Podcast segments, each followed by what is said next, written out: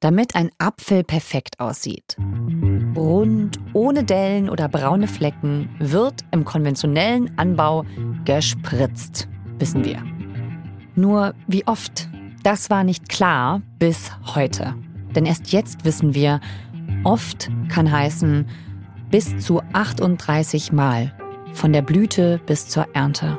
38 Mal.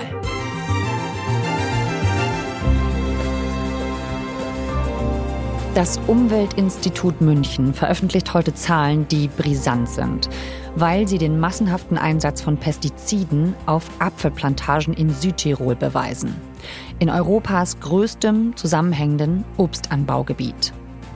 Eva Achinger von BR Recherche Data hat sich mit genau diesen Daten bereits auseinandergesetzt und ist dann auf Spurensuche gegangen in Südtirol.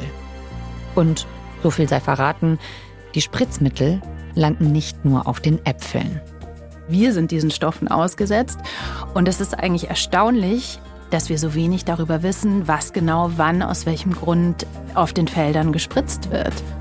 Ihr hört 11KM, der Tagesschau-Podcast.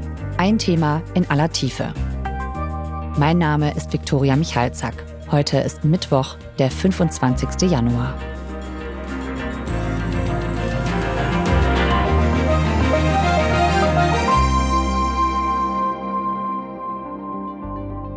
Okay, und wo muss ich jetzt? Kannst du dich an der linken Leiste hier einfach Ja. mal reinklicken? Hier, bei, Müsste sich dir was eröffnen. bei den Einsatzmengen zum Beispiel. Genau. Ah, okay. Das ist jetzt hier wie so eine Art Excel-Tabelle und einfach sehr, sehr viele Zahlen. Wir sprechen heute über einen Top-Secret-Datensatz, den ihr bekommen habt. Erzähl mal. Das ist sozusagen, ich habe den Begriff vorher auch noch nie gehört. Ähm, man kann sich vorstellen wie so ein Spritztagebuch. Also jeder Obstbauer oder jede Obstbäuerin, auch Landwirte in anderen, die in anderen Kulturen arbeiten, führen so ein Betriebsheft und darin steht vereinfacht gesagt, ähm, an welchem Tag habe ich ein Pestizid gespritzt, welches Mittel habe ich genau ausgebracht, äh, aus welchem Grund habe ich das gemacht. Also eine sehr umfangreiche Dokumentation, ähm, warum man bestimmte Pestizide einsetzt. Was ist denn so besonders an diesem Datensatz? Also das Besondere an dem Datensatz ist, ähm, dass diese Daten normalerweise gar nicht zugänglich sind. Das macht ihn so spannend. Ähm, die Betriebshefte müssen geführt werden. Dazu sind die Landwirte und Landwirtinnen gesetzlich verpflichtet. Aber Einblick in diese Hefte und was da genau drin steht, haben nur ein paar ausgewählte Kontrollstellen. Und das sind auch keine staatlichen Stellen. Also diese Daten werden nicht irgendwo behördlich, behördlich gesammelt und dann zugänglich gemacht. Und deswegen war das für uns ein ganz besonderer Datensatz und sehr spannend, den zu bekommen. Okay, also das gab es noch nie quasi, dass man da reinschauen konnte, dass die S- Öffentlichkeit da rein Einblick bekommen hat. Soweit wir wissen, nein. Also mich wundert das irgendwie, dass sowas wie Pestizide auf unseren Lebensmitteln, dass das irgendwie so eine Art Privatsache in so einem Haushaltsbuch ist und das nicht so öffentlich dokumentiert oder einsehbar sein muss, oder? Also wusstest du das vorher? Ich wusste das vorher nicht und obwohl ich mich schon seit Jahren mit dem Thema Pestizide beschäftige, habe ich mich selbst dabei erwischt, dass ich darüber noch gar nicht nachgedacht habe. Weil, wie du auch sagst, es ist ja keine unwichtige Sache. Da werden chemisch-synthetische Stoffe ausgebracht, der Umwelt und dem Menschen ausgesetzt sozusagen, oder wir sind diesen Stoffen ausgesetzt. Und es ist eigentlich erstaunlich, dass wir so wenig darüber wissen, was genau wann, aus welchem Grund auf den Feldern gespritzt wird. Und du hast dich ja eingeloggt. Äh, komm doch mal rüber. Damit. Okay. Äh, hier? Hier zum Beispiel ist das Mittel verzeichnet. Eben gerade haben wir Nando Maxi gesehen, glaube ich. Das ist Mhm. ein sehr populäres Fungizid, also wird im Apfelanbau eingesetzt, um beispielsweise so eine Krankheit wie Apfelschorf zu bekämpfen. Das Mhm. hat bestimmt jeder mal gesehen. Das ist so eine Art Pilzbefall. Da kriegt die Schale so ganz hässliche braune Flecken und der Apfel deformiert sich so. Und dafür setzt man zum Beispiel dieses Mittel ein. Okay. Also das hier sind dann die, äh, die Mittel, die haben dann hier so Namen, Trebon, Hyperion und dann steht hier, wie viel gesprüht wurde auf die Felder. Genau. Okay. Und äh, mein Kollege Marco Lehner ähm, von BR Data, ein Datenjournalist, hat eben diese Tabellen ausgewertet. Das war hartes Brot, weil das, äh, ich glaube, über 500.000, also über eine halbe Million Zahlen sind. Krass. In verschiedenen Tabellen, Boah. die er dann eben auch zusammenführen musste, damit es überhaupt Sinn ergibt. Und das sind 681 Betriebe. Aber was erzählen denn jetzt diese Top-Secret-Daten? Zum Beispiel, dass ein, eine durchschnittliche Apfelplantage 38 Mal mit Pestiziden behandelt wird. Vom Beginn der Saison bis zur Ernte des Apfels. Das war eine Zahl, die mich persönlich wirklich erstaunt hat, dass das so viel ist. Die Saison geht so, muss man sich vorstellen, so von ungefähr Ende Februar, Anfang März bis Ende September. Dann ist so, in der Regel sind fast alle Sorten geerntet. Und unsere Datenauswertung hat eben gezeigt, dass im ganzen Finchgau kein Tag vergeht zwischen März und Ende September, an dem nicht gespritzt wird. Und das sind insgesamt 590.000 Spritzeinsätze gewesen. Warum sind diese Daten zugänglich in dem Fall, wenn sie das sonst nicht sind? Das ist eine verrückte Geschichte. Ähm, da müssen wir zurückgehen ins Jahr 2017. Mhm. Es gibt ähm, eine Umweltschutzorganisation hier in München, die nennt sich Umweltinstitut München. Und ähm, das ist eine Nichtregierungsorganisation, eine NGO, und die setzen sich für ökologische Landwirtschaft ein. Und die haben 2017 eine Aktion gestartet, eine Kampagne, in der sie darauf aufmerksam machen wollten, dass im Apfelanbau in Südtirol sehr viel gespritzt wird. Mhm. Also es war ein großes Plakat und man sieht so eine Luftaufnahme von einer schönen Plantage und ein Traktor fährt durch und sprüht eine weiße Wolke in die Luft. Und drunter stand eben nicht Südtirol, sondern Pestizid-Tirol. Das ist ähm, von, also seitens der Obstbauern und Obstbäuerinnen nicht gut aufgenommen worden. Im Gegenteil, ähm, das Umweltinstitut bzw. der damalige Kampagnenleiter wurde dann verklagt. 1400 Obstbauern und Obstbäuerinnen haben das Umweltinstitut wegen übler Nachrede und Markenfälschung verklagt. Okay. Das war ein richtiges Politikum in Südtirol. Man nennt es auch den Südtiroler Pestizidprozess. Da hat sich auch der Landesrat für Landwirtschaft ähm, eingemischt. Das ist so vergleichbar bei uns mit einem Ministerium. Und das war eine richtig, richtig heftige politische Diskussion. Und die haben sich sehr stark angegriffen gefühlt durch diese Kampagne. Es ist ein bisschen so, wie wenn man über bayerisches Bier sprechen würde oder so. Mhm. Also das ist eine identitätsstiftende Angelegenheit in Südtirol. In Südtirol ähm, werden, glaube ich, jährlich circa eine Million Tonnen Äpfel geerntet. Das ist das, das Exportgut schlechthin. Und ich glaube, jeder kennt das selber, die Situation am Supermarktregal. Viele, viele Äpfel kommen aus Südtirol, die da angeboten werden. Es war dann so, ähm, aufgrund dessen, dass das Umweltinstitut eben verklagt wurde, hat die Anwältin von dem damaligen Kampagnenleiter Karl Beer ähm, sich überlegt, na gut, wenn wir uns hier verteidigen wollen, müssen wir eigentlich wissen, was wurde genau gespritzt. Und dafür brauchen wir Einsicht in diese Bücher. Und das ähm, hat äh, für alle Beteiligten, Prozessbeteiligten Sinn gemacht. Und so kam es dazu, dass die NGO diesen riesen Datensatz bekommen hat und ähm, damit sozusagen auch eine Chance bekommen sollte, sich vor Gericht verteidigen zu können. Diese ganze Sache ist völlig nach hinten losgegangen. Und dann ging es ja erst richtig los, ne? Dann ging es richtig los, genau. Was wichtig ist daran, ist, die Auswertung ist nicht repräsentativ für ganz Südtirol, weil die Betriebe liegen ausschließlich in Teilen des Finchgau. Das ist eine Provinz in Südtirol. Also mhm. alle Ergebnisse, über die wir jetzt sprechen, sind nicht repräsentativ für ganz Südtirol, sondern eben nur für diesen Teil. Was sind das denn für Pestizide? Wovon reden wir da? Was ist denn das, was da 38 Mal auf so einen Apfel draufkommt? Das sind unterschiedliche Mittel. Also es gibt äh, zum Beispiel Fungizide, die sind gegen Pilzkrankheiten. Es gibt Insektizide, die, wie der Name schon sagt, Insekten und allerlei Schädlinge bekämpfen sollen. Und es gibt Herbizide. Glyphosat zum Beispiel. Hm. Haben die meisten vielleicht schon mal gehört. Ja. Unkrautvernichter. Ähm, das sind so die drei Gruppen, die am häufigsten eingesetzt werden. Und wir haben uns natürlich auch diese Frage gestellt, was heißt das jetzt eigentlich? 38 Einsätze, ist das jetzt viel, ist das wenig? Darüber denkt man jetzt nicht jeden Tag nach. Und deswegen haben wir natürlich auch Experten zu Rate gezogen, die sich damit auskennen. Unter anderem einen Professor, einen ähm, Ökotoxikologen, von der Universität in Rheinland-Pfalz. Ja, 38 äh, Anwendungen von Pestiziden in einer Saison sind natürlich sehr, sehr viel. Professor Ralf Schulz, der ist Umweltwissenschaftler. Und das war ganz spannend, weil er uns das so ein bisschen einordnen konnte. Ich glaube, dass so ein Datensatz sehr wertvoll ist, weil Sie damit visualisieren können, was für ein Einsatz von Pestiziden in der Landwirtschaft überhaupt stattfindet. Und Pestizide sind sehr, sehr giftig bisweilen, sehr, sehr toxisch. Und dementsprechend ist es wichtig, sich klarzumachen, welche Menge von diesen Pestiziden in der Landwirtschaft eingesetzt werden.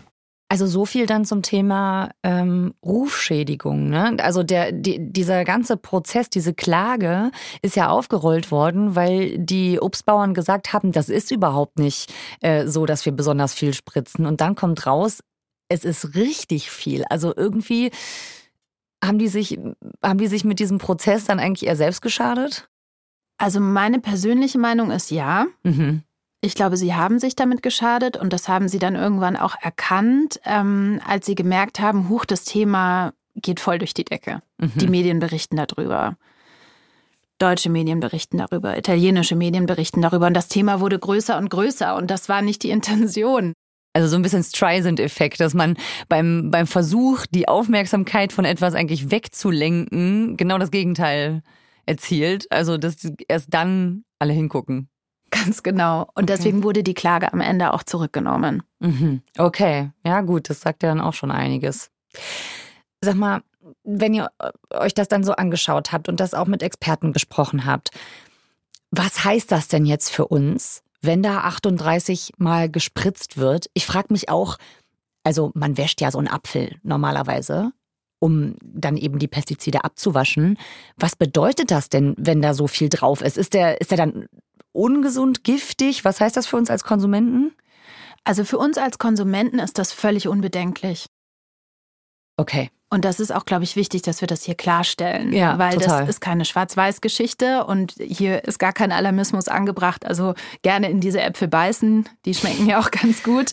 Ähm, das, sind keine vergifteten Äpfel wie bei Schneewittchen. Nein, völlig richtig. Alle großen Handelsketten testen ihre Produkte mhm. auf Rückstände. Sind da irgendwelche Pestizide oder Chemikalien drin, die da nicht reingehören? Und die Südtiroler Äpfel sind einwandfrei. Also 100 Prozent dieser Äpfel sind im gesetzlichen Rahmen. Okay, aber was ist denn dann das Problem? Also das Problem ist einerseits, und das haben uns Experten auch ganz gut erklärt, ähm, Pestizide sind chemisch-synthetische Stoffe, die gemacht werden, sozusagen designt werden, um etwas zu zerstören. Unkraut, Schädlinge und so weiter und so fort, Pilze. Mhm. Das heißt, ähm, die haben natürlich eine gewisse toxische Wirkung, eine Giftigkeit. Und die Behörden, bevor man sozusagen zulässt, dass dieser oder jener Wirkstoff ausgebracht wird, legen sozusagen in komplizierten Studien und Zulassungsverfahren Grenzwerte fest. So und so viel von diesem Stoff darf in der Umwelt sein. Oder wir dürfen dieser und jener Konzentration ausgesetzt sein. Mhm. Und wenn sich das alles unterhalb dieser Grenzwerte bewegt, sagt man, ist die Ausbringung von diesen Stoffen unproblematisch. Mhm. Das ist die eine Seite. Die andere Seite ist aber, dass wir weltweit in Studien feststellen, huch, die Konzentration von Pestiziden in Gewässern beispielsweise ist viel zu hoch. Viel höher, als diese Grenzwerte jemals vorgesehen, also viel höher, als die Grenzwerte sein dürften und viel höher, als die Behörden im Prinzip vorgesehen haben, wie sie sein dürfen. Ja, das heißt, wir sehen, Realität und Theorie fallen hier auseinander. Mhm. Wir lassen bestimmte Wirkstoffe zu und Pestizide, dass die in der Landwirtschaft eingesetzt werden dürfen, stellen aber fest, es läuft nicht so wie geplant, vereinfacht mhm. gesagt. Okay, also diese, diese Gifte sind in unserem Wasser, sind auf dem Acker, im Boden, einfach in der Natur, da werden sie ja nun mal hingesprüht. Was heißt das denn? Was, was kommt dabei raus? Also gerade diese, diese Studien im Bereich der Gewässer, auch so Tümpel und Kleingewässer, so kleine Bächlein, wo es so kreucht und fleucht und allerlei Getier drin ist.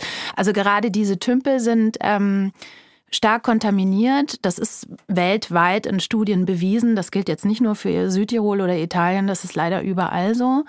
Und Experten haben uns erklärt, da sind vor allem gefährdet eben Fische, Krebse, Tiere, die halt um dieses Wasser herum leben. Und ich glaube, das ist auch so ein Aspekt an dieser ganzen Pestiziddebatte, der zeigt, wie der eines zum anderen kommt. Ganz viele kleine Teile, die sich zusammenfügen. Wir haben zum Beispiel im Datensatz einen Stoff gefunden, den man heute so gar nicht mehr verwenden darf. Hm. Der Datensatz bezieht sich ja auf Daten aus dem Jahr 2017. Der ist inzwischen verboten, komplett vom Markt genommen worden, weil man festgestellt hat, dass ähm, Kinder im Mutterleib sozusagen, also von schwangeren Frauen, dass die Gesundheit dieser Kinder gefährdet wird durch diese Stoffe. Hm. Was ich damit sagen will, unsere Erkenntnisse über Pestizide ändern sich die ganze Zeit. Es werden Stoffe zugelassen, wo wir Jahre später feststellen, huch, die hätten wir nicht zulassen dürfen. Mhm. Die sind zu gefährlich. Und das ist für mich auch so das Spannende an der Recherche gewesen, dass wir irgendwie so selbstverständlich auf der einen Seite mit den Pestiziden umgehen und uns sagen, ja klar, in der Landwirtschaft wird halt gespritzt, aber man macht sich nie so richtig klar, was das bedeutet, führt sich nicht vor Augen, wie viele Auswirkungen das so an allen Enden und Ecken hat. Ja, vor allen Dingen, wenn man dann eben merkt, es bleibt nicht an Ort und Stelle. Es bleibt eben nicht auf dem Apfel, ne? sondern es bewegt sich dann in Flüsse, Teiche. Wind und Witterung verteilen die Wirkstoffe trotzdem mhm. in der Landschaft und in der Natur. Und dadurch sind natürlich die Menschen, die vor Ort leben, dem auch total ausgesetzt. Und welche Folgen hat das denn für die Menschen, die dann dort arbeiten oder in der Nähe der Felder leben? Es gibt zahlreiche Studien, die in der Gegend gemacht wurden. Mhm. Und die zeigen alle, beispielsweise Spielplätze, Flächen von Kindergärten, Parkanlagen, sind mit Pestizidrückständen belastet in Südtirol. Mhm. Jetzt ähm, kann man sagen, die Grenzwerte sind nicht überschritten, die Konzentrationen sind nicht so hoch, also ist es nicht so bedenklich. Auf der anderen Seite, was Anwohner stark beschäftigt, und das habe ich auch in den Gesprächen vor Ort gemerkt, ist, da werden immer wieder Mehrfachrückstände gefunden. Ähm, das klingt jetzt auch sehr kompliziert. Was ist denn ein Mehrfachrückstand? Genau, das bedeutet, ich finde sozusagen nicht nur ein Pestizid in der Grasprobe vom Spielplatz, sondern ich finde beispielsweise zehn. Mhm. Oder neun. Zehn verschiedene in einer Zehn Probe. Zehn verschiedene dann. Wirkstoffe. Mhm. Ganz genau. Also so eine Art Cocktail. Das hat unsere Datenauswertung zum Beispiel auch gezeigt. Ähm, es gibt Tage, das war, glaube ich, so vor allem im Frühjahr, äh, da wurden bis zu neun verschiedene Stoffe an einem Tag ausgebracht. Und da muss man ehrlicherweise sagen, da ist sich die Forschung auch nicht so richtig einig, was das eigentlich bedeutet. Das kann zu sogenannten Cocktaileffekten kommen. Das bedeutet im Prinzip, die Wirkstoffe mischen sich, vereinfacht gesagt, und ja. dadurch verändert sich ihre Giftigkeit. Und Experten haben uns auch klar gemacht, man kann all diese Kombinationen gar nicht sozusagen in Studien überprüfen, weil das unendlich viele sind. Also bei dem Zulassungsprozess wird in der Regel, und der ist wirklich sehr komplex und zieht sich oft über viele Jahre nur für einen Wirkstoff, ähm, da wird in der Regel aber nur der Wirkstoff angeguckt, der eine, und nicht die Kombinationsmöglichkeiten dieses Wirkstoffes mit x anderen. Grundsätzlich ist es so, dass all diese Mittel dann natürlich zusammen in der Umwelt auch vorkommen können und dementsprechend in der Tat Mischungstoxizitäten, also Zusammenwirkungen dieser Stoffe auf Organismen dort auftreten können, die ja gar nicht unbedingt in der Risikobewertung dieser Pestizide schon betrachtet wurden. Das heißt, ähm, diese sogenannten Cocktail-Effekte sind wirklich noch nicht ausreichend erforscht. Das ist schon ein bisschen gruselig, ja. finde ich. Vor allem hat mich das auch wirklich ähm, nachdenklich gemacht, was mir eben die, die Leute vor Ort erzählt haben. Natürlich kann man sagen, Pestizidrückstände, die in geringen Konzentrationen auf Spielplätzen gefunden werden, sind vielleicht nicht so schlimm. Mhm. Das Kind wird nicht kiloweise Gras essen. Mhm. Nichtsdestotrotz verstehe ich die Menschen, die sich dadurch bedroht fühlen weil sie realisieren, dass diese Stoffe überall sind. Ja. Auch da, wo sie gar nicht ausgebracht werden und wo sie eigentlich auch nicht hingehören.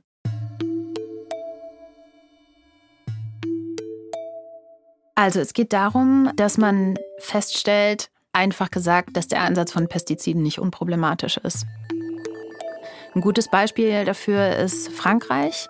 Ähm, da hat man zum Beispiel anerkannt, dass Parkinson bei Landwirten die viele, viele Jahre mit Pestiziden arbeiten, als Berufskrankheit anerkannt wird. Weil eben viele internationale Studien zeigen, dass der Einsatz von Pestiziden oder der Umgang mit diesen toxischen Stoffen die Parkinson-Erkrankheit begünstigt. Ach krass, das heißt, die Kausalität, die ist belegt. Die ist in Frankreich anerkannt und in Italien auch, in Ach, Deutschland nicht. Okay. Das finde ich auch immer wieder, also wenn man sich das vor Augen führt, wird einem einfach klar, dass Pestizide keine unbedenklichen Stoffe sind. Mhm. Also, wenn wir das wissen, warum, warum ändert sich das nicht? Warum wird das denn nicht umgeschmissen? Das hat irgendwie die Recherche mir auch so klar gemacht, das ist nicht so einfach. Also die Landwirtschaft ist bis zu einem gewissen Grad, wie mir Experten erklärt haben, abhängig von dem Einsatz von Pestiziden. Also mhm. gerade in so Monokulturen und im Obstanbau, wie wir das im Südtirol haben, da braucht man diese Mittel bis zu einem gewissen Grad, um die Ernte zu sichern. Hm, weil sonst werden zu viele Äpfel zerfressen von Insekten und dann kann man zu wenig verkaufen. Ganz genau. Hm. Ganz genau.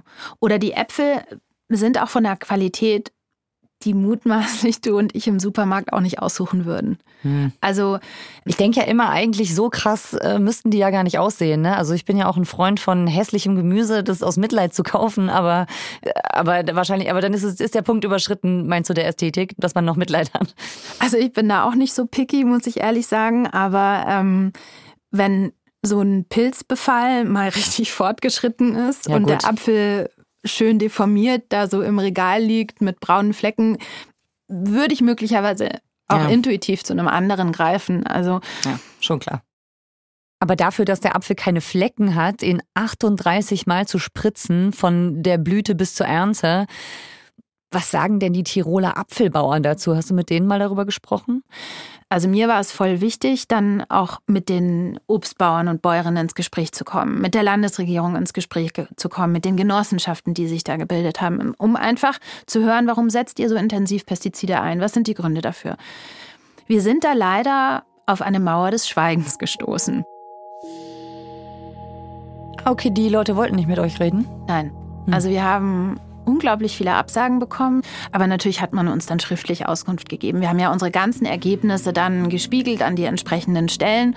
Und ähm, unterm Strich kam da zurück von dem Dachverband sozusagen, das ist das Südtiroler Apfelkonsortium, ähm, dass sie sagen, ja, diese häufigen Einsätze, diese 38 Behandlungen pro Apfelplantage, die wir da errechnet haben, ähm, die erklärt sich und die erklärt sich auch dadurch, dass man heute Pestizide einsetzt, die quasi gezielter wirken, was aber dazu führt, dass man häufiger sie anwenden muss. Hm. Dann wurde uns auch ähm, immer wieder betont, dass der ähm, Apfelanbau in Südtirol naturnah und nachhaltig geschieht. Das ist der sogenannte integrierte Anbau, der da betrieben wird, also kein biologischer Anbau und auch kein konventioneller, sondern so ein Mittelweg. Und es hieß auch immer wieder in den Presseanfragen, also in den Antworten zu unseren Anfragen, ähm, dass Pestizideinsatz die Ultima Ratio ist, das letzte Mittel, das wird erst gemacht, wenn es nicht anders geht. Ja, Pestizide als Ultima Ratio und dann mehr als eine halbe Million Spritzeinsätze, das passt irgendwie nicht so zusammen. Hm. Gab es denn da niemanden, der mal mit euch gesprochen hat? Doch. Also Anwohnerinnen und Anwohner haben mit uns gesprochen, vor allem in der Gemeinde Malz. Ähm, das ist eine Gemeinde, die rebelliert schon seit vielen, vielen Jahren gegen den Pestizideinsatz. Und ich habe da zum Beispiel mit Margot Gasser gesprochen. Die wohnt so mitten in der Gemeinde, bewirtschaftet da so ein recht hübsches Gärtchen. Mhm baut da so privat ihr Obst und Gemüse an, unter anderem Salat. Das ist mein Gemüsegarten. Ja, ich liebe das Gärtner und habe Freude mit dem Garten und versorge eigentlich meine Großfamilie mit dem Gemüse aus dem Garten. Also auch jetzt im Winter habe ich noch Salat und Wintergemüse drinnen. Und ähm, die Besonderheit bei ihr ist aber, dass sie gesagt hat, ähm, sie möchte an diesen Studien, die immer mal wieder gemacht werden, in Südtirol nicht teilnehmen. Beispiel war eine Studie einer Umweltschutzgruppe, die ähm, Salate untersucht hat. Mhm. Salate aus ebenso heimischen Privatgärten. Und das ist noch gar nicht lange her, das wurde im Oktober letzten Jahres gemacht. Und das Ergebnis war, dass alle diese Salate mit Pestizidrückständen belastet waren. Wenn mhm. auch unter den Grenzwerten, aber da wurden ein Haufen Rückstände und unterschiedlichste Pestizide gefunden. Und äh, die Frau Gasser wurde eben gefragt, ob sie da teilnehmen will. Und sie hat gesagt, nein. Weil ich einfach in Sorge bin, wenn sie was finden, wo ich mir fast vorstellen kann, weil es ja, durch, durch den Wind durchs ganze Tal äh, getragen wird, die, die Pestizide. Und weil ich mir nicht ganz meine Freude am Garten und am Essen von meinem selbstgezogenen Gemüse verderben will. Ich habe ein bisschen Angst davor, von meinem Garten eine Probe zu ziehen. Verschließe ein bisschen die Augen, obwohl mir schon klar ist, was los ist in unserem heiligen Tal, Land Südtirol. Ja, okay, dann will man es lieber gar nicht wissen, weil es so unangenehm ist. Ja, die verschließt davor irgendwie die Augen und ich fand es relativ symptomatisch so ähm, für die ganze Diskussion dort und auch für die Recherche, dass man es irgendwie hier mit einem Problem zu tun hat, vor dem man bis zu einem gewissen Grad die Augen verschließt. Mhm. Und das könnte sich jetzt aber auch ändern. Also da gibt es auch wirklich auf politischer Ebene, auf EU-Ebene Bestrebungen. Es gibt Pläne zum Beispiel, dass man bis 2030 ähm, den Pestizideinsatz in Europa halbieren möchte. Also richtig ambitionierte Pläne, mhm. damit man die Abhängigkeit der Landwirtschaft von den Pestiziden, ähm, damit man davon ein bisschen wegkommt. Halbieren bis 2030, also in den nächsten sieben Jahren. Das ist doch mal ein großes Ziel. Vor allem, wenn ich jetzt weiß, wie häufig ein Apfel jetzt gespritzt wird und wie wenig darüber öffentlich bekannt war. Aber mein persönliches Fazit ähm, ist, dass mir klar geworden ist, ähm, man muss da genauer hinschauen und wir als Gesellschaft müssen uns auch überlegen, was für eine Landwirtschaft wollen wir haben. Also wie wollen wir unser Obst und Gemüse anbauen? Wie soll das aussehen? Mhm. Ähm, es muss einem auch irgendwie klar sein, in den deutschen Obstanbaugebieten sieht das nicht groß anders aus. Das Problem ist nur, wir haben keine Zahlen. Aus dem Grund, wie, mhm. was ich vorhin schon erzählt habe. Die ja. Zahlen sind nicht zugänglich. Wir ja. konnten auch nichts vergleichen. Die Südtiroler Behörden hätten die Chance gehabt, uns aktuellere Daten zu geben und uns zu zeigen, schaut mal, es sieht jetzt ganz anders aus oder mhm. es sieht immer noch genauso aus. Also man hätte irgendwie eine Referenz schaffen können. Mhm. Ja. Die Apfelindustrie hat sich dagegen entschieden, also auch die ganzen Gesprächspartnerinnen haben sich dagegen entschieden. Mhm steht ja auch für sich. Ja, ein beredtes Schweigen nennt man das, glaube ich, manchmal. Danke, dass du das heute gemacht hast, Eva. Dass du uns das bewusst gemacht hast. Sehr gerne.